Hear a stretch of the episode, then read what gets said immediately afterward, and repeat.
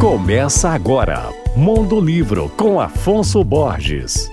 Alô, ouvintes da Alvorada FM. O romance autobiográfico Feliz Ano Velho, de Marcelo Rubens Paiva, completa 40 anos de lançamento. E para marcar o aniversário, a editora Alfaguara do selo Companhia das Letras acaba de publicar uma edição comemorativa lindíssima de capa dura. No livro, Marcelo conta a história do acidente que o vitimou aos 20 anos, deixando-o tetraplégico. É um relato íntimo e sincero de sua vida, abordando incertezas, medos, dúvidas e a raiva que ele sentiu diante do acontecido, além de sua trajetória como estudante, aspirante a músico, seus relacionamentos amorosos, desejos e sonhos. Tudo isso numa linguagem simples e direta. Com o passar dos anos, o livro continuou a cativar jovens leitores e foi traduzido para diversas línguas, somando mais de um milhão e meio de exemplares vendidos. E melhor, o livro revelou o talento de um escritor de mão cheia, o meu querido amigo, meu irmão Marcelo Rubens Paiva, que depois disso escreveu mais de duas dezenas de livros, roteiros, peças de teatro e muito mais. Meu nome é Afonso Borges, Instagram, arroba Mondolivro, e você pode ouvir e baixar todos os podcasts que eu falo no site alvoradafm.com.br.